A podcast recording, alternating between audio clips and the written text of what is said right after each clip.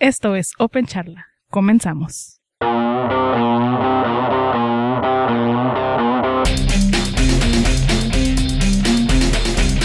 Bienvenidos a Open Charla.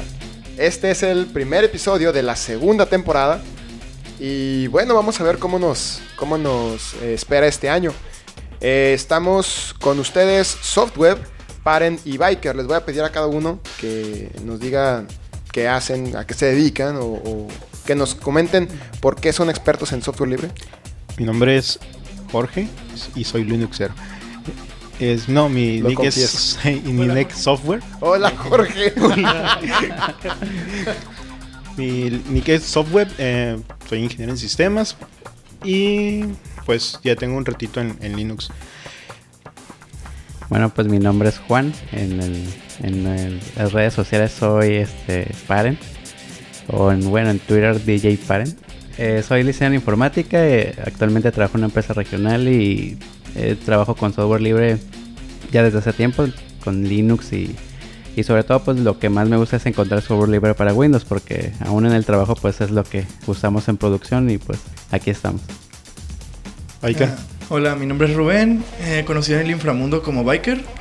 Este, yo estoy estudiando actualmente ingeniería en cibernética electrónica y estoy también de practicante, disque trabajando. Ah, llevo como tres años usando Linux. Ya, y lo uso en la vida diaria, para la escuela. De repente no que otro trabajillo que me sale. Y pues no sé, ya. Y nos falta Octavio. Y yo soy Octavio Álvarez. Eh, mi nick es Álvarez P. En Twitter estoy como Álvarez P2000. En algunos lugares estoy como Álvarez P2000. Eh, yo trabajo con Linux desde el 99 aproximadamente. Desde que estaba, por ejemplo, Red Hat 6. Y bueno, ahorita trabajo en una empresa que se dedica a prestar servicios de Internet. Y pues a eso me dedico, a ser ingeniero de red. Todos los días trabajo con conectando cables haciendo que los paquetes lleguen de un lado a otro, ¿no?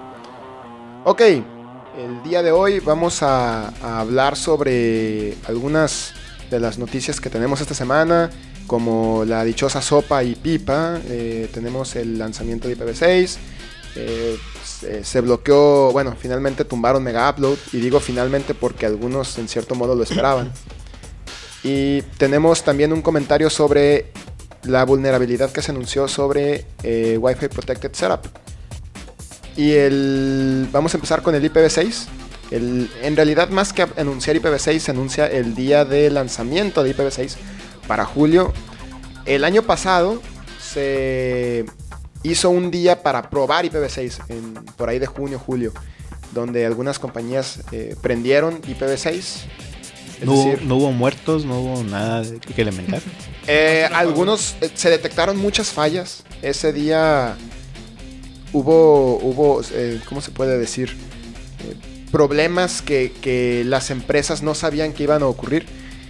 Al todo mundo habilitar IPv6 se pudo hacer una prueba en vivo en todo el internet, ¿no? Y se encontraron problemas que resolver, se adquirió mucha experiencia. Eh, particularmente, yo creo que uno de los puntos más flacos fue con el funcionamiento de DNS. No tanto con el funcionamiento, sino con la configuración de registros y la compatibilidad de cómo tener IPv6 corriendo al lado de IPv4. Ahora eh, hay una iniciativa en la que quieren hacer otro evento de este tipo, donde IPv- IPv6 las empresas lo prendan, pero que ahora ya quede prendido. Es decir, no que quede trabajando a la par. que ya quede trabajando a la par. El objetivo que están tratando de lograr es que no dure un día, sino que ya quede indefinidamente, ¿no? Eso no significa que todas las empresas necesariamente vayan a entrarle a implementar IPv6, pero sí están organizándose para que al mismo tiempo los más, los más fuertes, como Facebook, como Google, etcétera, etcétera, ya tengan sus, sus servicios de IPv6 implementados eh, bien, ya, ya, que ya se queden de esa forma, ¿no? O sea, es como vamos a aprender IPv6 y vamos a esperar que eventualmente, eventualmente muera IPv4 así. Así es, básicamente. Digo, se ha esperado que IPv6 estuviera prendido desde hace mucho tiempo. De hecho, son varias las compañías que ya ofrecen IPv6. Sin embargo, no todos le han querido entrar a, a IPv6. La, la realidad es de que ha tenido muy poca adopción.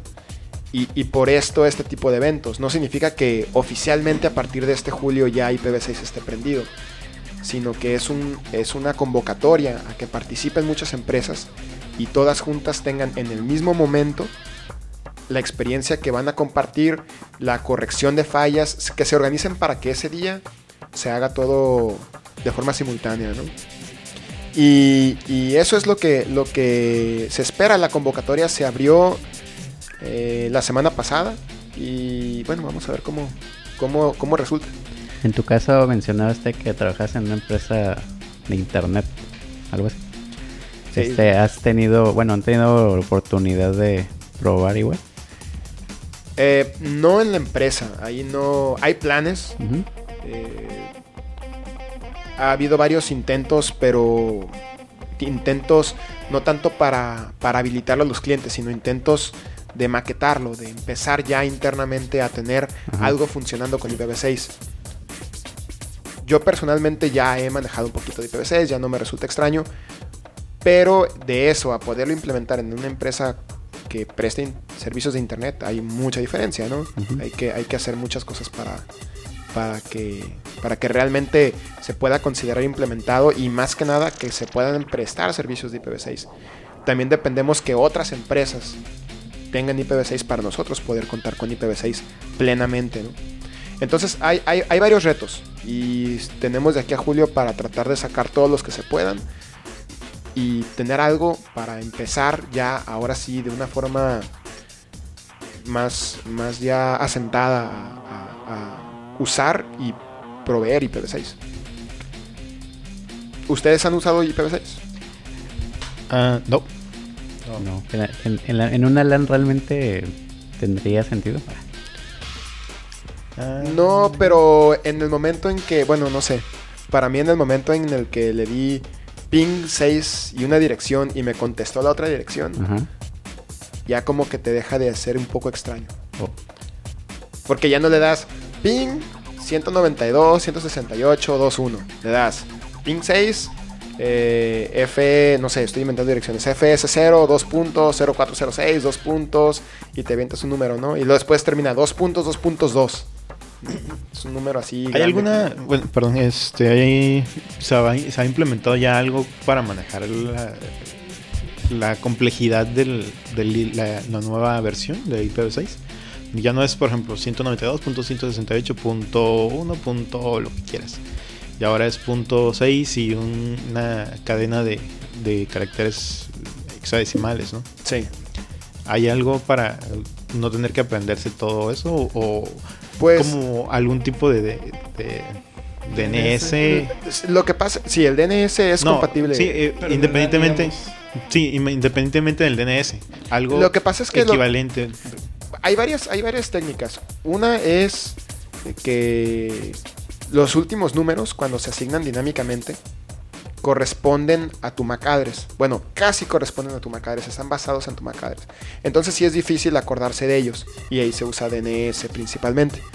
Pero cuando no hay esa opción, cuando tú le asignas, por ejemplo, una IP estática, IPv6, digamos, estática a tu, a tu computadora, lo que haces es que en vez de, de la MAC address le pones puros ceros y las numeras 1, 2, 3, 4, por ejemplo en servidores, que ahí sí necesitas hacerle un ping para ver si está prendido sin depender del DNS. Entonces, eh, al final, cuando tienes puros ceros, lo abrevias con un doble dos puntos. Como si en IPv4 le pusieras un punto punto. Donde hay, donde hay una serie de puros ceros, lo abrevias con dos puntos, dos puntos. Y de esa forma se te reduce la dirección. Entonces eso es lo más cercano a un alias que, que va a tener eso. Eh, no es como un alias, Bueno. no, es, es la dirección, simplemente Ajá. que es una notación más simple. Para cuando las notaciones tienen, pues ya no son tetos, son, serían como 16 tetos. Sí, o sea, es que son, son segmentos de 16 bits. ¿Qué De, de teto 16 eres, bits. Como 16 tetos, o sea. eh, Bueno, son, son, son, son muchos tetos. Son muchos tetos. Sí. Entonces, esa es una de las opciones. Cuando son puros ceros en un, vamos a llamarle 16 tetos, le pones puros dos puntos y ya se ahorra, te ahorras esa parte. Pero también hay otras cosas, otras opciones. Porque Porque una dirección, hay, hay fragmentos de la dirección que tú puedes asignar por ti mismo. ¿no? Por ejemplo, tú tienes una red y dentro de la dirección, ciertos, ciertos bits son para la red, ciertos bits son para la subred y ciertos bits son para el host. Digo, estoy sobresimplificando, pero básicamente. Entonces, algunos, por ejemplo, para, para, las, para la subred, en las partes que ellos pueden modificar, le ponen, aprovechan que hay letras de la A a la F y usan palabras, por ejemplo, café. Entonces ya te acuerdas que ese, que ese pues es que no quiero volver a decir 17 tetos, pero, pero, pero sí, o sea, es Combinación. ese- esa combinación, ese pedazo es, es, es una palabra, ¿no? Sí, Co- la, la combinación de letras hexa- en hexadecimal de la A a la F, ¿no? Por ejemplo, Facebook puso, usó precisamente FACE, que son letras de hexadecimal, dos puntos B00C, Ok. ¿no? Entonces eso, con un poco de ingenio en algunas redes donde sea aplicable, se puede simplificar el- el- el- eh, la administración de las direcciones. Ya para los clientes, bueno, o cuando ya se manejan más, ya es otra cosa. ¿no? Ok, eh, entonces pasamos a, a otras noticias. ¿Qué más ha ocurrido relevante esta semana? Pues lo de la pipa y la. Lo de sopa y y pipa. sopa y pipa. Son Eh, ¿Qué, ¿qui- son quién una es- novela? quién- pues prácticamente. Sopa y. Pipa es, son dos personajes o qué son.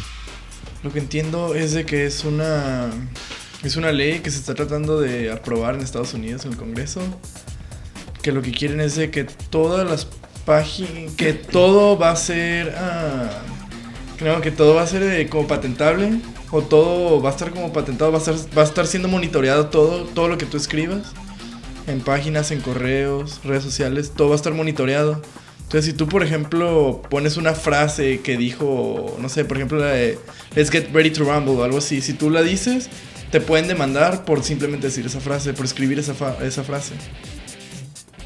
Básicamente lo que hace es que le da poder absoluto a, a los organismos de protección de derechos de autor para que puedan censurar, para que puedan enviar a la cárcel, para que puedan hacer lo que se les antoje su, su gana a las personas que infrinjan, y ahorita estoy haciendo el movimiento de las comillas, este, los derechos de autor, como subir una canción, poner una frase, una- bajar una foto, etc, etc, etc.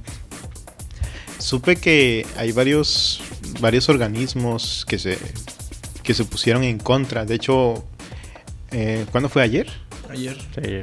Fue el. Sí, ayer. Sí, ayer miércoles. Miércoles. Por cierto, estamos grabando en, en jueves 19, ¿no? De enero del 2012.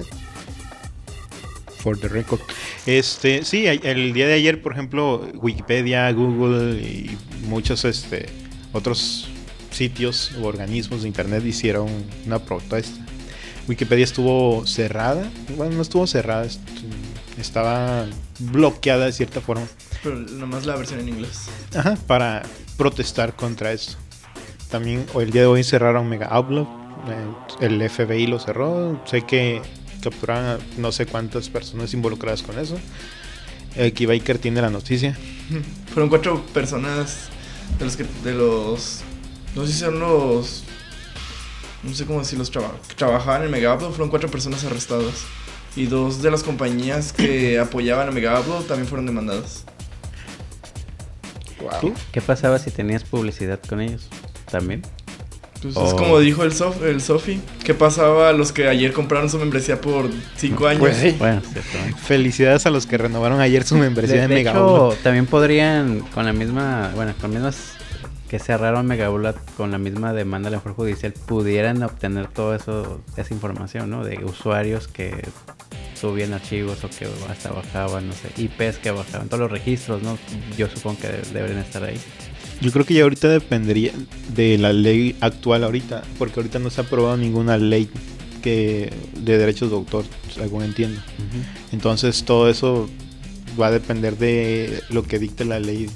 Sí, también lo que lo que estaba leyendo sobre lo- la- esta ley de sopa, pues que realmente quieren, ahora sí que, o sea, que no solamente los servidores o compañías que, que tienen material de copyright, o sea, sin, o sea, infringiendo la materia con copyright. Que no, que no importa que no estén este, en Estados Unidos o dentro de la ju- jurisdicción de Estados Unidos, ¿no?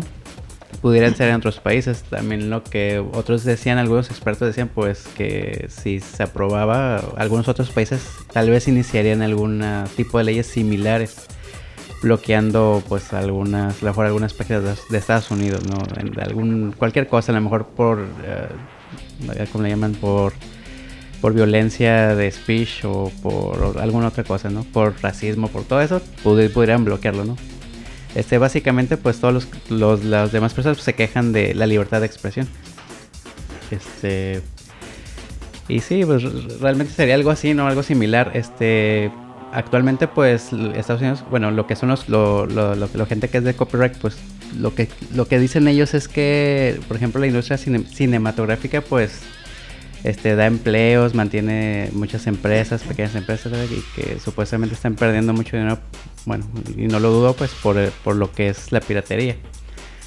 Pero yo pienso que la forma en que lo están manejando, pues sí está muy, muy, no sé, muy restrictivo. O sea, sí, sí están muy, pues realmente, mm, o sea, Como muy cerrados en su... Sí, en su de, de hecho, de hecho pueden cerrar sitios aún sin pruebas, o sea, simplemente con que haya una denuncia. Que ese es el problema principal de la, de la ley, que, que no hay un debido proceso. Y no es la primera ley que tiene ese problema. Simplemente que la hacen muy mal, pues. Y eso ha ocurrido, ese tipo de protestas por leyes de que tienen esa falla. Que más que falla, falla es para, para los que pueden ser acusados de esa forma, no para los de la industria cinematográfica. Ellos, ellos encantados de la vida. Pero en México y en Estados Unidos ha habido esas esos, esos intentos de ley. Y, y SOPA es, es una más de, de- que pertenecen a ese grupo de, de leyes eh, mal hechas, ¿no? Bueno, para mi modo de verlo. En España también existe una ley, ¿no? La, la ley Cinder. La ley CINDE y en México se intenta la ley Dorin, La ley Doring, este, antes estuvo lo de, lo de ACTA. lo de ACTA Eh, también. Y yo creo que no va a ser la ni, no es Eh. ni la primera ni la última. ¿Sabes también cuál? La ley de los tres strikes. Ah, también. Esa iba sobre los usuarios para cortarles el servicio de internet.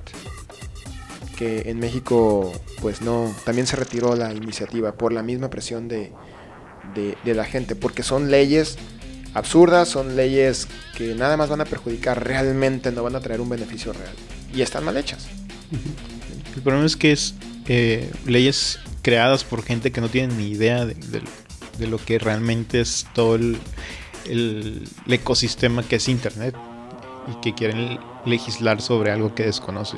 Así es. Ah, Dios, como siempre. ¿no? Eso sí, sí, si se aprueba esa ley que viene muy fuerte la sopa, aunque después de las protestas ya varios congresistas cambiaron de opinión y están en contra de ella.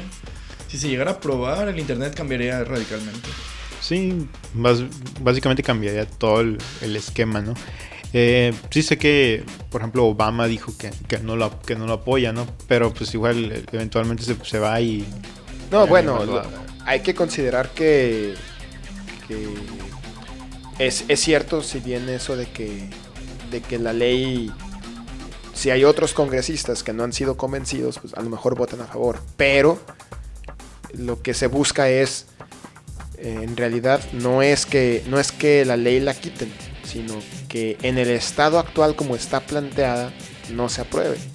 Obviamente, si le hacen correcciones a la ley de a la propuesta de ley y correcciones suficientes que no afecte o que no atente contra la libertad de las personas ni que entre en conflicto con otras leyes, pues sin duda va a ser una, una mejor ley, ¿no? Yo siento más bien que, que lo que deberían replantearse es su esquema de negocio. Porque no están, quieren seguir eh, viviendo conforme su esquema con el que comenzaron. Y pues son otros tiempos, ya cambiaron. Cambió la tecnología, cambió la forma en que nosotros usamos la, la tecnología, las, las cosas de ahorita. No, no podemos o no pueden ellos sobrevivir con un sistema tan arcaico como el que tienen. Yo estoy totalmente de acuerdo con eso. Yo estoy de acuerdo con él. Sí, de hecho, por ahí decían que esa ley era pipa, pues ya con otras cosas, ¿no? Que le agregaron.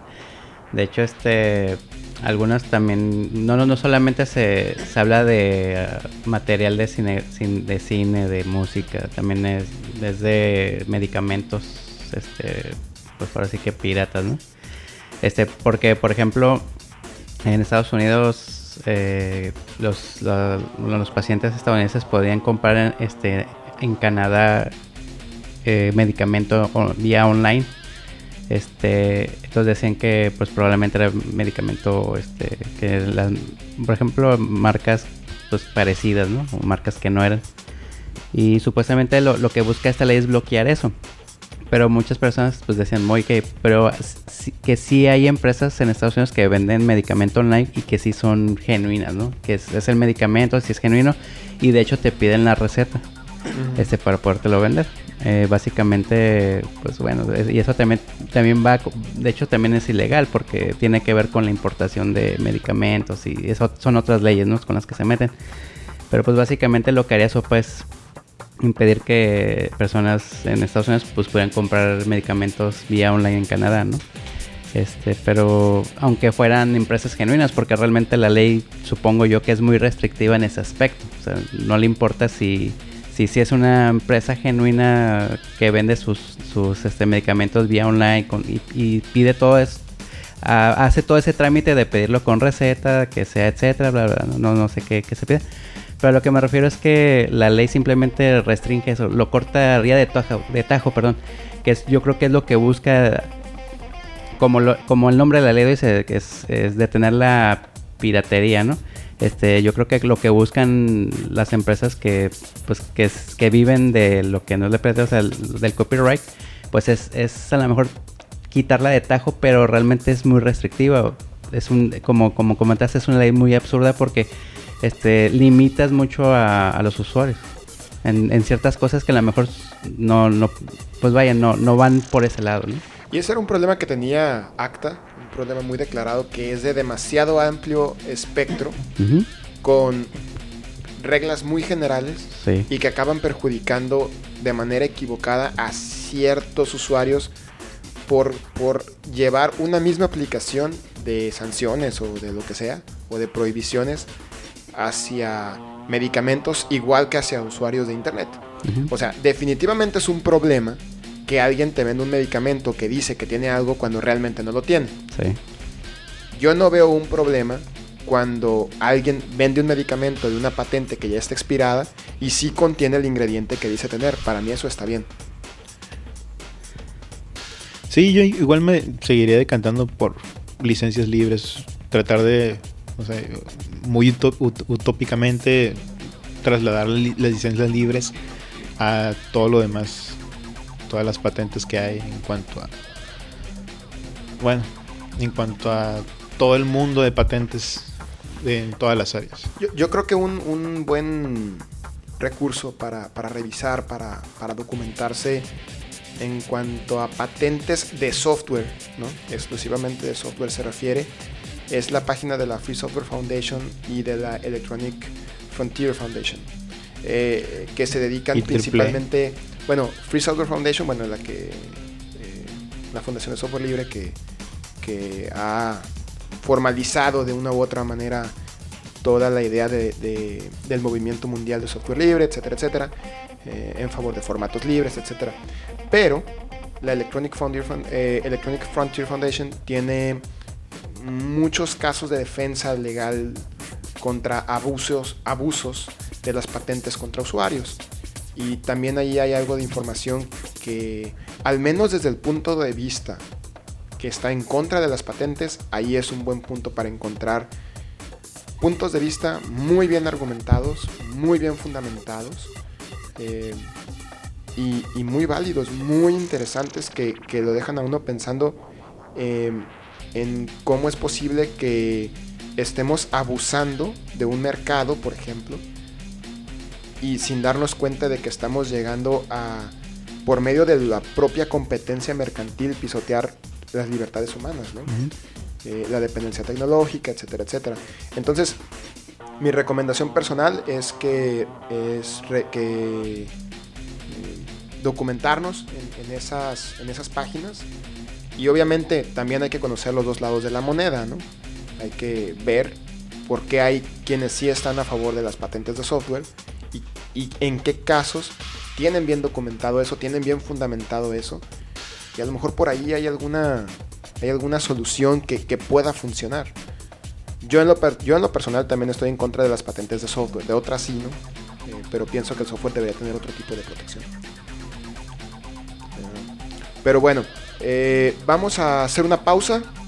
Regresamos después de un momento eh, con eh, los comentarios sobre la vulnerabilidad de Wi-Fi Protected Setup. No se vayan. Regresamos con Open Charla.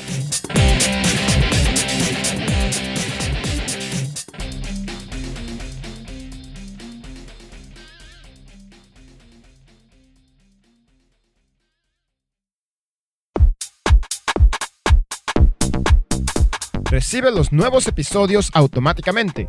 Visita opencharla.gultig.org diagonal mp3 o diagonal OGG. Utiliza tu programa favorito y suscríbete.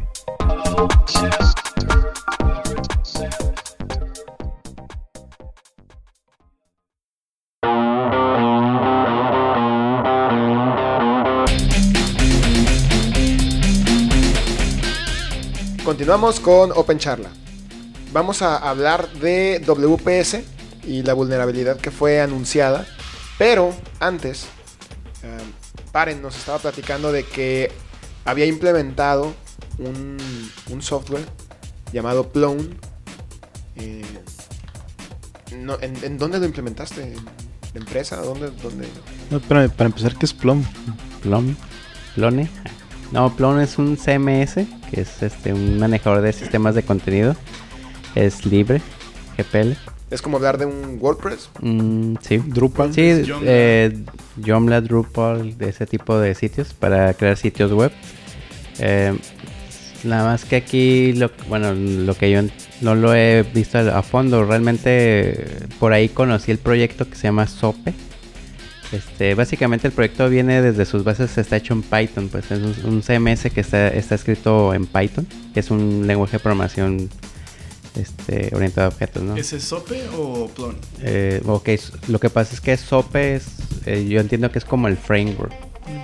Este, y sobre, sobre, sobre SOPE eh, está Plon, Ah, que sería ya el, el CMS.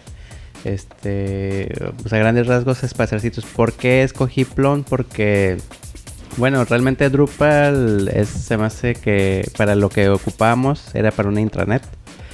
No sé, me pareció que a lo mejor eh, yo lo, lo poco que lo he usado se me hace que es, ahora sí que es un monstruote para un montón de cosas. Así que a lo mejor no iba a tener de mucho que tal vez no me iba a servir. Este, lo mismo Joomla, ¿no? Este, y no tengo tanta experiencia en ese caso. Pero en el caso de, de Plon, lo, lo que me gustó fue que puedes crear este. Bueno, lo que, lo que pasa es que en nuestra intranet nosotros tenemos que subir documentos. Entonces ahí tienes la facilidad de, de- hacerlo. Bueno, el CMS, como todos sabemos, pues es un, es un programa que, que, ya no tienes que escribir nada de código, ¿no? Para empezar. Ya toda, todo lo manejas con, con la interfaz web del usuario. Entonces, por, por ejemplo, yo puedo crear una carpeta. Este. Y así se llama una carpeta. Y hasta tiene el icono de una carpeta. Puedo subir un archivo. Este, y ahí me crea lo- los links al archivo. Entonces, este, y lo, interesante de, de por qué usamos es porque en nuestra intranet ocupábamos que si un usuario quiere buscar el nombre de un archivo, este, pues lo encuentra más fácilmente y de hecho implementa el buscador interno. Y realmente los archivos no, no los subes tú a una carpeta como si fuera un FTP, sino los subes a, a, a la base de datos de- del sistema ese del CMS y lo, por lo mismo te indexa hasta palabras que están dentro de los archivos. En- en el- bueno, en el caso de los archivos, por ejemplo, de, de Word, ¿no? Que es lo que he notado. Eh, y básicamente fue por eso. Qué, qué interesante esa parte de, la, del- de, que te, de que te indica documentos. O sea, más allá de uno ponerle simplemente contenido, tú puedes subirle documentos entonces y automáticamente después buscar dentro de los documentos en el portal porque se viene a convertirse en un portal de, de documentos y de contenido. Eh, ¿Qué tipo de documentos te soporta? No, pues de hecho, bueno, ah, lo- lo- yo, yo digo que tiene esa funcionalidad porque una vez busqué una palabra y el documento no se llamaba así, pero realmente en, en el documento viene. Ah, ok, ok, ok. O sea, no, realmente no sé. O sea, Un de- grep. ¿eh? Sí, yo creo, de hecho, eh, ser algún grep, sí, sí. eh, basi- de hecho los, los- lo que estamos viendo estos son de, de Microsoft. Ah, ok, ok. Este. Y, y hasta, bueno, hasta de- por la extensión te detecta y hasta te pone el iconito de, de Mac, del Word y de Excel, por ejemplo. Este, básicamente lo interesante que era, era el buscador de, de los nombres. Lo que pasa es que el- este tipo de documentación es de ISO, entonces, entonces son documentos con estructura. Por ejemplo, tienen este acrónimos de departamentos, luego tienen numeraciones y ya el nombre del documento. Entonces, para un usuario que a lo mejor buscaba un documento que usa para su trabajo diario, a lo mejor cierre de turno, un ejemplo, este, pues tenía él que ir a irse link por link, ¿no? En, la internet actual es así, irse a, no sé, a la carpeta de, de, de- de ISO, luego a la carpeta de, no sé, el departamento de tecnología, luego ah, va a ser un formato, ah, esta es este, un- una instrucción de trabajo, y eh, irse link por link, pues tardaba mucho. Entonces con el buscador es más fácil si él pone las es que quiero el cierre de turno. Ya él, le trae donde lo encuentra y le da clic y, y lo manda directamente a la liga del documento. Entonces básicamente la funcionalidad que tiene es la del buscador en, el, en nuestro caso para la empresa. Y también es muy fácil de, usar, o sea, realmente es como un WordPress. Este, tú, tú agregas páginas y lo editas así en, en línea o, o puedes editar directamente HTML si, si tienes un poco más de, dominio de eso, ¿no? Este ya viene con internamente ya trae jQuery, entonces este puedes agregar funcionalidades con la misma o puedes agregar tu propio jQuery o puedes este agregar el que ya tiene que ya tiene interno y puedes hacer funciones de para que se mire más bonito, ¿no? Y yo tengo una pregunta, este, ¿se puede, ah, ya existen como plugins? Ya también, Sí. así como tipo para WordPress. Ah, para sí, de nada más que ahí sí me quedó a deber porque haz de cuenta que yo, yo estoy buscando un plugin para, o un add-on, le llaman, para que se conecte con LDAP. Este, sí hay, pero el soporte es, es totalmente para Linux. Este, este programa es multiplataforma, es decir, que puedes instalártelo, puedes instalarlo en un Windows, en un Windows Server. Es un paquete que ya es como los paquetes de WAMP. O sea, ya trae su, su, servidor web, su base de datos interna, este, su- sus programas que ocupa. En el, en el caso de WAMP, pues es, es Apache. Ruby también es así, ¿no? ah, no tengo. Ruby bueno. también trae su propio servidor, creo. Ah, sí, pues, bueno, pero Ruby es más como, como lo que es este Django, por ejemplo. Se traen su propio servidor web, pero es, es- lo traen más para, para, para desarrollo y testing, ¿no? No tanto para producción. Este, en, en este caso sí, este trae su, su, su propio servidor que y, y instala sus propios servicios que, que se instalan en un puerto específico que tú, que tú le dices o él trae sus defaults, ¿no? Este, el detalle con, con esto es de que eh, esos, esos plugins no me sirven ah, en Windows porque las de, para satisfacer las dependencias para Windows es, es bastante complicado. Eh, un caso en específico sería, por ejemplo, a veces yo me he encontrado aplicaciones que están hechas en Python, este, pero sus dependencias no existen para Windows, no, no hay binarios para Windows. entonces, y de hecho, compilar un, agarrar el, ahora sí que el fuente y eso, el fuente llama a otras dependencias y es un, es todo un, este, un caos, ¿no? O sea, no es tanto por, el, por la portabilidad del código, sino No, porque depende de Depen- otros depende de otros, ajá, exacto, depende de otras utilidades que no hay, no hay ports para Windows, entonces realmente no, este, en los plugins pues sí no, no, no hay mucho soporte en el caso de Windows. Y por, yo lo, yo los, yo, yo, yo había este bueno, yo había sugerido este que se instalara en un servidor de Linux, pero como ya hay un querían tenerlo estructurado, o sea, ya hay un web server con IIS en Windows, pues querían que, estuviera en el mismo web server. Este, pues sí, o sea, ni modo, tuve que instalarlo para Windows. Este, pero pero ahí sí me topé con pared. Porque pues el plugin que ocupaba no, no. Entonces ahí lo, lo detuve, pero pues bueno, al menos vamos a sacar la, lo que es la intranet normal. La, la idea de, de hacerlo con el EDAP es que actualmente nosotros tenemos un directorio activo. Este y, querían que, por ejemplo, el usuario abriera la intranet y automáticamente se logueara con su usuario en, en esa página, ¿no? Este, y pues, eh, y con, es, con ese tipo de usuarios, pues sería que, ah, pues este usuario, sabes que es un usuario que es editor. Ah, pues él, él tenía derechos a entrar a ciertas carpetas, ¿no? De, de la intranet, a, subir archivos o a borrar, editar, etcétera. Entonces, eso es también lo interesante, o sea, eh, está estructurada de tal manera que si tú tienes, tú tienes tu árbol de directorios, entonces tú puedes decirle, ¿sabes qué? Es, ah, es, es el, el- es de ISO y es de formatos. y ese es del departamento de tecnología. Ah, ok, pues el usuario tal, tal tienen permisos para subir documentos. Pero nada más en tecnología, no, no arriba, ¿no? Este, el admin pues tiene permiso a todo, ¿no? Entonces pu- puedes hacer grupos, usuarios, a- granularlo de cierta manera que, que tengan ciertos permisos, más que nada para subir archivos a ciertas partes del sitio. Este, y eso también está, está muy interesante. Y obviamente conectarlo con una LEDA pues era, estaba de lujo porque ya no tienes que administrar los usuarios. Los administras centralmente en el LEDA y se replican, ¿no? Que esa es la idea. Eh, y pues pues básicamente está muy bien. Eh, y lo escogí también, bueno, lo escogí por, por experimentar y porque estaba hecho en Python. Más que nada. Ah. Y pues es, es un sitio, es una internet realmente que les gustan menos de 100 usuarios. A lo mucho. Órale. Yo estoy viendo ahorita en la página de Wikipedia el de, de, de Plone y me llama la atención una de las capacidades o características que trae Plone, que es el soporte para flujos de trabajo o workflows. Mm. Eh, según esto, permite que se pueda utilizar para múltiples cosas o vamos, hacer que Plone pueda cumplir ciertas funciones que uno le pueda eh, especificar al, al CMS de manera que ciertos trabajos que no necesariamente pertenecen a un CMS sean posibles con Plone. No entendí. Yo tampoco mucho. Bueno, entendí más o menos que. Yo sí, yo sí, yo- bueno, Un- yo un- ajá. lo que entiendo es que a lo mejor un WordPress es un blog y la mejor puede ser una internet, pero va a ser un blog. Ajá, o sea, y, y de- y un, un workflow, tú le programas un workflow, por ejemplo, y aquí no, yo no he manejado Plum, pero me imagino que le puedes decir, quiero que cuando le des clic a este documento, vaya y modifique otra cosa y me y al usuario le levante una bandera, ¿no?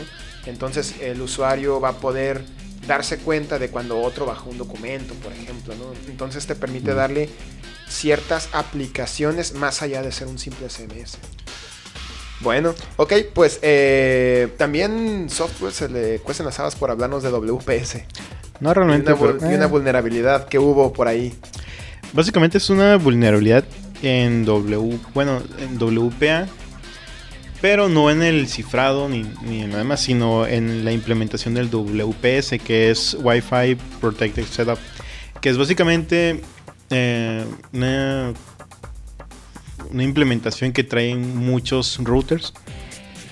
Que lo que hace es que para que no tengas que estar tecleando casi siempre este, o que cuando se conecte una computadora nueva a, a tu red no tengas que estar eh, poniendo todo el, el- password que tienes de tu red lo que hace es que este te crea un wizard y te te, este, te da un pin. Te da un pin para que tú te le pones el pin y ya te puedes conectar sin tener que meter todo tu, tu password. El punto aquí es que se dieron cuenta que tiene que tiene cierto límite de, de caracteres nada más que puedes usar para ese pin y pues desarrollar una herramienta que por fuerza bruta pues los saca el, el, este te da los códigos entonces no hay mucha protección Ah, pues a, ver, a ver, pero, a ver, si sí, sí entiendo bien. Entonces, WPS eh, sirve para poner WPA. No WPA es el algoritmo de encriptación eh, o encripción eh, cualquiera. Descifrado. Eh, bueno, y WPS es un extra que puedes implementar. Por default no viene, la mayoría de las veces no viene por default, pero tú lo puedes habilitar. Eh, que básicamente pues es como un wizard o como cuando tú te conectas por Bluetooth, cuando quieres conectar un dispositivo por Bluetooth, te crea un pin que metes eh, en el dispositivo que quieres usar para conectarte al otro dispositivo. No sé si me Ah, sí, sí, sí. Y pues básicamente es eso. eh, como te crea. Como tiene un límite de caracteres. Y aparte de eso, eh, usa, usa parte de esos para un hash. Entonces, el, realmente es muy limitado el, el número de pines que, que- que te crea. Es como cuando alguien puso, hizo una broma en internet que, que publicó todos los números de las tarjetas, todos los pines de las tarjetas de crédito. Sí, que nada más son 10.000, ¿no? Ajá. Básicamente es eso. Y, y, pues es un, eh, una vulnerabilidad que se encontró, que es básicamente pues, puede ser atacada por fuerza bruta. La forma que, que puedes ser vulnerable es que tengas habilitado WPS. Mientras no lo tengas habilitado, pues no hay, no hay problema. Ah, estoy investigando y le... Bueno, una de las personas que encontró esta vulnerabilidad eh, explica que, que estuvo marcando, pues es que estuvo tratando de, de contactarse con los desarrolladores de- o con las compañías que, por ejemplo, Cisco y todos los, los que crean, los que hacen routers y todo lo demás, pero que como no le contestaron, pues empezó a, a desarrollar una herramienta. Pues básicamente eh, el nombre de, de esta persona se llama Stephen Esteban Stefan Vieplov, no sé, es un nombre bien raro. Y, este y en, bueno, en la, en la página, en la descripción del, del podcast vamos a poner los links. Él desarrolló una, una herramienta que se llama WPS Crack, eh, bien original. bueno, eh, esa es una de las herramientas. Otro que, que es otra herramienta que este que sí probé, que se llama, eh, se escribe R-E-A-V-E-R, o River, eh, desarrollada por un- una empresa que se llama Tactical Network Solutions. Eh, es básicamente un- un- una aplicación, un programa que, que lo que hace es primeramente te conectas, bueno, pones tu tarjeta de, en mono- modo monitor y una vez que empieza, pones el modo, modo monitor, eh, escaneas la red, te tomas el MAC address de la red, más bien del dispositivo o del router, y pues corre River y este y ya después de un rato te empieza a, dar la de- descifra el, el- el pin. Y básicamente es, es una vulnerabilidad bien sencilla y hasta ahorita aparentemente no ha habido ninguna respuesta sobre, sobre eso. Obviamente pues no, todo, no todos tienen este, habilitado WPS, pero eh, muchos, muchas personas por comodidad eh, pues lo habilitan. ¿Preguntas? Probablemente sería que a lo mejor tu router ya lo trae activado, ¿no? He visto que la, que la mayoría de los routers este, no vienen habilitados por default. Pero qué tal si sí, por ejemplo los, los modems que todo el mundo tiene que vienen por default con web, Con web. con la Este, clave de fábrica, ¿no? Bueno, pues si, si viene habilitado por default, obviamente por default ya estás vulnerable. Sí, es como, como web, ¿no? Eh, en- en- yo tuve oportunidad de, de estarlo probando. Yo, por, yo tengo un, un router, es un D-Link, no recuerdo el, el modelo. Este, y no viene habilitado por default. Sin embargo, pues lo, lo habilité. Este, y si estás, estuve haciendo pruebas. Eh, en Linux hay una, es- eh, ya es- está esa, util- esta utilería River. Pues en Arch lo único que hice fue buscarlo e instalarlo. Y este. Y pues ya, lo- eh, hice las pruebas. Y, y sí, te detecta. Este. Te detecta la. la- no te detecta la. No te da la, la clave, sino te da el pin, que es. Pero es un, código hexadecimal. Al final de cuentas te sirve. Eh, en la página de esta empresa tienen de hecho un, un, este, un video tutorial donde puedes ver desde la instalación hasta el- todo el proceso para, para aprovechar esta vulnerabilidad. Wow. O sea que ya hay un exploit corriendo. Sí. este, Hay, distribuido. hay dos, de hecho, este, uno el que se River llama que mencionabas. y el- River y WPS Crack. Órale. Órale. Estoy viendo eh, que se refiere a a este a, a los botones que trae el unos routers, ¿no? Ajá, algunos, bueno, no todos, no todos los routers traen, traen botones. Eh, sí he visto que el, el que da Telnor aquí, por ejemplo, sí trae un botón donde dice WPS, le picas y, y te, lo, te lo activa. En mi caso, por ejemplo, en, en mi router que es un D-Link, este, viene entre la configuración, viene, viene esa opción de habilitarlo. Y pues básicamente este, es que te bajas la, la aplicación, eh, pones tu tarjeta en modo monitor, escaneas la red, copias el MAC address del dispositivo, corres el, el River y ya. Y básicamente al, al determinar el pin puedes cambiar la seguridad configurada en tu equipo. Así es. Esta eh, vulnerabilidad es importante porque por default eh, WPS2 no es vulnerable. Ahorita, hasta ahorita sé que no hay ningún eh, exploit que, que, te de- que te descifre el, el password como, como pas- pasa en web. Te refieres a WPA2. WPAs. Es como por ejemplo, ya ves que muchos dispositivos vienen con web este, preconfigurado. Web es muy fácil de, de quebrar, entonces, Sí, sería con un teléfono. ¿no? ajá, de hecho. Y pues este, hasta ahorita no había vulnerabilidades en WPA2, que, que no la hay realmente, es una vulnerabilidad que viene incorporada como una adi- adición nada más. Pero sim- siempre, pues es importante, ¿no? Y bueno, pues lo, lo pueden conseguir, bueno, en Linux sé que está, si no buscan en su tiendita de la esquina. El- en el- Preferido. Alright. Bueno, pues eh, no sé, ¿alguien quiere tocar algún tema extra? Sí, yo. Eh, habías dicho hace rato de los tips de la semana. No, lo que pasa es que a lo mejor va a sonar medio tonto, pero este yo lo descubrí apenas. Lo que pasa es que... Control al delete. No. No, este...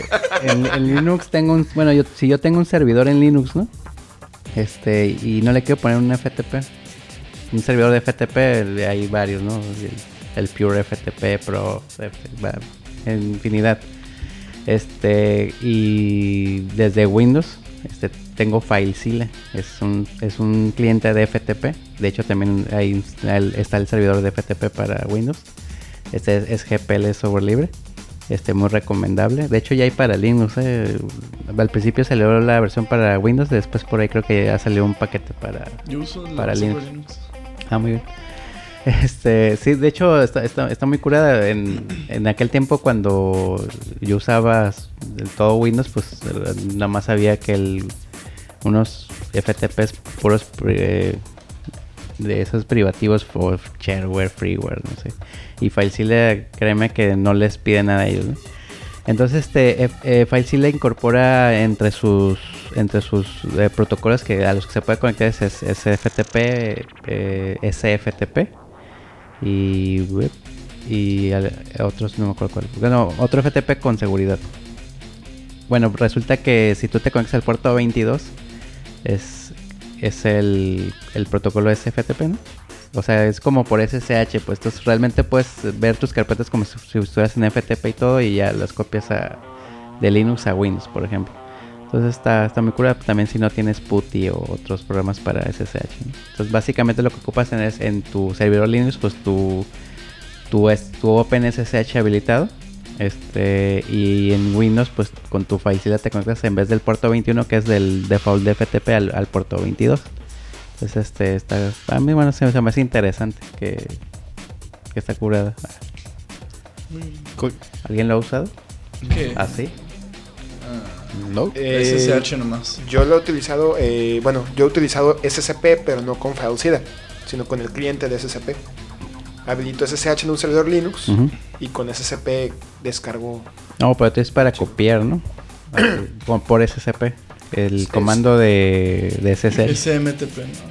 No, es, es, es No. SSH, pero es SCP. SCP. ajá. Security o, Copy. Ah, sí. o te puedes conectar por SFTP. En, eh, en Linux, eh, Genome trae un, Ah. Un cliente. un cliente integrado de, conexión hacia servidores con, SC con SFTP. Entonces, nada más lo, lo, lo das de alta, digámoslo así, autica- automáticamente lo monta en .gdfs y te muestra la ventana también de, del servidor remoto con sus carpetas, con, con, con todo, ¿no? Ya tú puedes eh, manipular los documentos a tu antojo. Eh, pero con un cliente, yo con un cliente de Linux lo, lo- lo he manejado. Sí, sin embargo, FileChile se me hace un muy buen cliente de, de FTP, tanto para Windows como para Linux. Este es bastante práctico, es muy intuitiva la interfaz y pues es multiplataforma. Sí. Sí. Recomendado. que es de esos, una pregunta, ¿de FileZilla eh, es suficientemente portable, digamos, que te lo puedes, lo puedes traer en un USB? De hecho, Existe sí, versión hay una versión portable. una ver- en Sí. port- ¿Qué es? Portable Apps. La, la paginilla. Y que no depende Sí. de tantas librerías y todo, sino que viene Así prácticamente es. ya ahí para que lo, lo corras directo desde un USB. Pues de hecho, de hecho la página lo que hace, el- que es portable, pues es, eh, hace eso, no te crea el paquete para que lo puedas tú instalar en una ubicación, este, por ejemplo el USB y traerlo ahí. Ahí. Este y todas las, bueno, todas las aplicaciones que he visto ya eso hacen, este, pero sí. Y, y bueno, y, y en este caso, como, como dice Jorge, pues yo como lo veo que empezaron a, a- El desarrollo empezó en Windows, pues realmente no tiene ninguna... Bueno, a mí no me ha pasado que tengan ningún bug o algún errorcito, no, al contrario, es- está muy, muy bien hecho. Lo más cura es que es GPL. Y este y también lo, lo cura es que incorpora que cada cierto tiempo está checando actualizaciones y te las baja, bueno, te pregunta y las baja automáticamente y te las instala y todo, todo lo que debe hacer un buen software, ¿no? Esto en Windows, ¿verdad? Mm, sí, en Windows, ¿no? No, O no en Linux. es que en Linux Linux ni te tenemos los repos ahí, un, No ye- sé. un Pac-Man. no Es que en Linux es bien difícil. No, no es cierto. Lo que pasa es que a lo mejor Windows, lo, digo, perdón, en Linux lo, lo que va a hacer automático y ya ni te das cuenta, pero en Linux pues sí, o sea, de, cierta manera tiene que bajarlo de un sitio web, instalarlo y todo ese Pobrecitos. proceso. ¿no? Pues, Recuerdos así. eh, Bueno, eh, también, eh, ¿y Biker quiere comentar otra cosa? Eh, ok, lo que yo quería comentarles es de- sobre Facebook. De que activen la, nave- la navegación segura. HTTPS. HTTPS. eso no, no lo digas. Ah, bueno, no lo digo. Así puedo seguir espiando conversaciones en la escuela, no lo hagan. No, No. yo no dije nada, no pasa nada. No, sí, sí es muy importante. Sí, es muy importante que activen HTTPS para que todos sus datos, todas sus conversaciones, todo se mande encriptado y no haya gente Como Biker. que esté ahí snifeando y checando a ver qué pasa. Bueno, ¿Cómo, lo, cómo lo habilitas? Ah, pues lo puse. Entonces en, el- pues, en Facebook se van a la. En Facebook en español se van a la flechita que aparece hasta arriba a la la derecha, al lado del chat. Es que es una flechita hacia abajo. No Ah. tiene nombre, es ¿No? una flechita hacia abajo. Dice Ya configuración, ¿no? Configuración de la cuenta. Ah. Ya los manda con configuraciones de toda la cuenta. Y se van del lado izquierdo a la pestaña de seguridad. Y ya ahí dentro de esa pestaña ya hay una, dice navegación segura. Y dice la navegación segura está activada o desactivada según como la tengan. Ya le pican editar. Y ya le pican, activan el checkbox que aparece ahí. Y ya le ponen guardar cambios. Y ya con eso, cada vez que usen Facebook con su cuenta, todo se va a mandar encriptado. Ok, ya que tomaste ese tema, me gustaría hablar sobre este sobre Fried Chip, Fried Chip o Fried chicken? Fire, Fire de fuego, Fire, Fire, Fire, Fireship. Fire Chip de Fireship, ok. ok. Ah, eso. Este, que es una utilidad o, una, o un plugin que se desarrolló para Firefox para precisamente eso, este, snifear la, la red en busca de sesiones abiertas de, de Facebook, de Twitter, este, que no estén sobre HTTPS y pues básicamente lo que, lo que hace es que te copia el ID de tu sesión y entonces ya puedes entrar libremente con, con ese ID de cualquier usuario que, que- que hayas capturado. Hay otra versión para, para Android que se llama Droid Chip, que hace básicamente lo mismo. Y Las implicaciones de eso es de que prácticamente cualquier persona con un Android puede Sí. iniciar una red y determinar eh, los parámetros suficientes con simplemente escuchar la red con un teléfono básicamente, para, para robarse una sesión Sí. y, y bajarle la información. básicamente abres la aplicación, le das clic en, es- en es- en que, que empiece, empiece a escanear. eh, deja- es- detecta el- el- la sesión, las open side y ya estás adentro. Sí, es, es Pero- realmente al- está al alcance de un, de un. Sí, de cualquier persona. Igual no, no necesitas saber tanto de... No, de, de hecho, pues es lo, lo que les decía el otro día, o sea, realmente yo estoy en contra de, de esas aplicaciones, ¿no? Que están muy sencillas y cualquier persona con un teléfono nuevo, Android ahí, este, se baja su aplicación y, bueno, ¿Estás en contra de esas aplicaciones o de que sean tan sencillas y que cualquier persona las pueda usar? de sí, de que sean tan sencillas. Pues es lo que pues, eh, tiene sus pros y sus contras, porque por ejemplo en una es lo que pasa cuando hay herramientas para escanear redes que tienen su función y luego hacen una versión para que es más maliciosa, ¿no? Entonces ahí tienes a los sysadmins ahí checando porque de repente hay cosas raras en la red. No, pero eso también es una llamada de atención para cualquier usuario. En Sí. realidad, cualquier usuario eh, es susceptible a que le roben su información. Y si el usuario no quiere escuchar a los que le dicen usa HTTPS, bueno, pues ya Se lo que- merece. ya que se puede hacer, ¿no? No- Pero no- la no- recomendación, perdón, la recomendación es usar HTTPS desde que se establece la sesión. Exacto. Porque, porque, por ejemplo, Biker nos comenta, habiliten HTTPS en su perfil de Facebook. Pero Facebook no va a saber si tú quieras HTTPS o no hasta que no te logueaste. Hasta que sabe que eres tú. Y el problema es de que te pueden hacer un hijack o te pueden robar la sesión desde el momento en que te firmas a Facebook y después eh, spoofear toda la sección. toda la Antes, an- sí, antes que siquiera tengas oportunidad de darle todos los pasos que hizo Biker ahorita. Exactamente.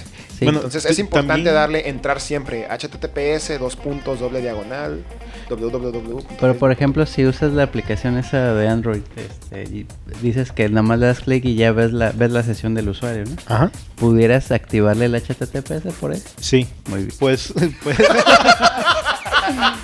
Pero no lo vas a hacer. no, obviamente no.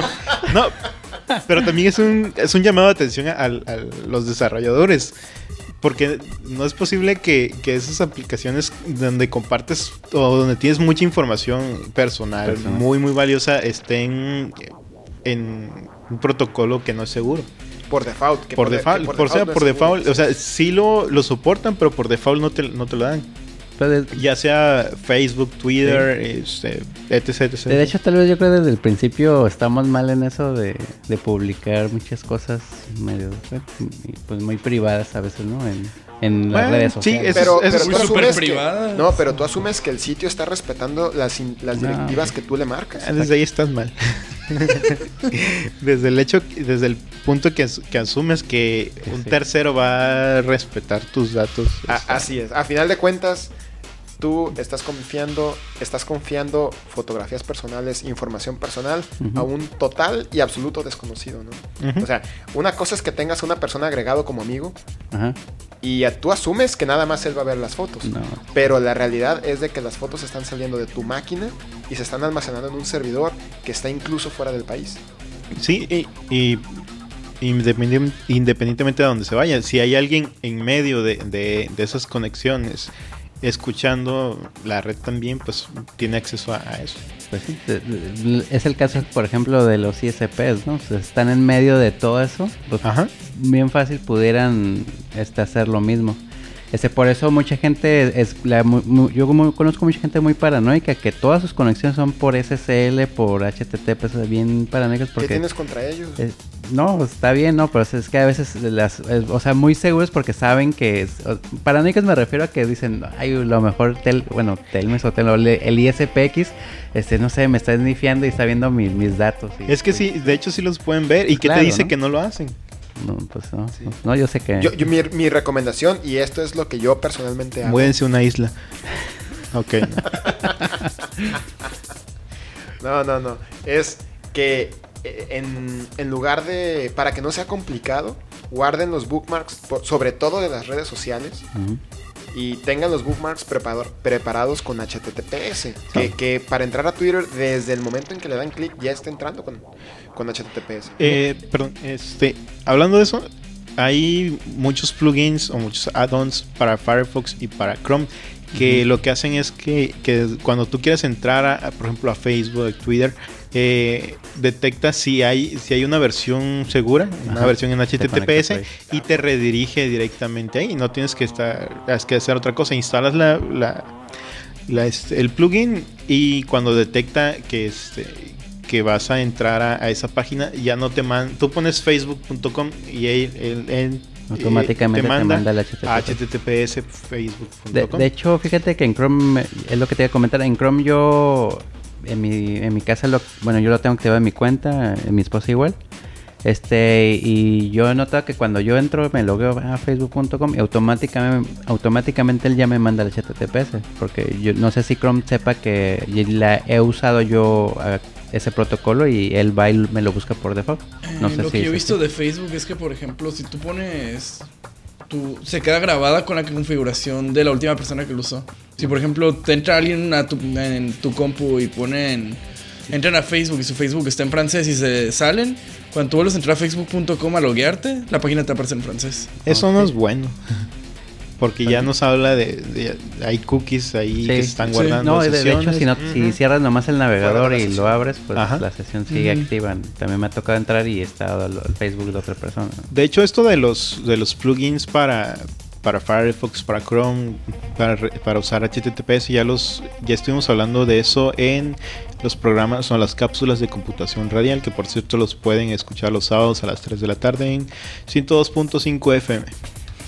Yo creo que sería conveniente eh, hablar, bueno, en, otra ocasión sobre, sobre estas recomendaciones de seguridad, porque no basta con simplemente habilitar la conexión segura, ¿no? Digo, hay cuestiones del propio perfil de, de- de cada red social que hay que cuidar. eh, parte hay que cuidar en las conexiones, hay que cuidar en qué máquina entra uno, porque uno no Sí. conoce realmente eh, qué tan confiable puede ser una máquina, ¿no? etcétera, etcétera. Hay, hay varios aspectos y, y bueno, yo creo que pro- más adelante podríamos hacer algún programa al respecto. Pero mientras tanto, terminamos el show de hoy. eh, Open Charla, temporada 2, episodio número 1. Se despiden de ustedes. Jorge Sanata, ¿dónde te encontramos en internet? En Twitter es eh, mi usuario es softweb, Z-O-F-T-W-E-B. Y eh, tengo un blog que es softweb.com. Ok, paren. Mm, Yo a mí me encuentran en Twitter, casi no tuiteo, pero por ahí ando, es arroba djparen. Este, tengo un blog también olvidado, es paren.wordpress.com y pues Facebook no, porque no, no sé, creo que eso sí Porque no seguro. Porque eso es más personal. es más personal. Eh, ok, Biker. Ah, Twitter también tengo, casi no posteo nada. Más bien todo lo que pongo en mi blog se va ahí. Es twitter.com diagonal rugebiker, igual que en idéntica, identi.k diagonal rugebiker. Y mi blog es rugebiker.com. Ok, y yo soy Octavio Álvarez y me pueden encontrar en Twitter en arroba álvarezp2000. Y bueno, también no olviden visitar la página del grupo de usuarios de Linux de Tijuana en www.gultic.org, visitarnos en el canal en IRC, en Gato Gultic, en, en, este, en la red de Freenode, Sí. en el canal número, bueno, es el símbolo de número, así se le llama a los canales de IRC, pero. Gultic se llama. Si es gato, gato Gultic. Eh, mucha gente lo conoce por gato. Gato Gultic. Vamos a dejarlo en Gato y Gultic. el Twitter. Y oficial. en Twitter, arroba Gultic también, las cápsulas de computación radial, que ya mencionó software. Eh, y bueno, eh, en, en general, eh, gracias por, por escucharnos en Open Charla. Eh, nos despedimos todos. Eh, nos Bye. vemos. Bye. Bye. Bye. Tschüss.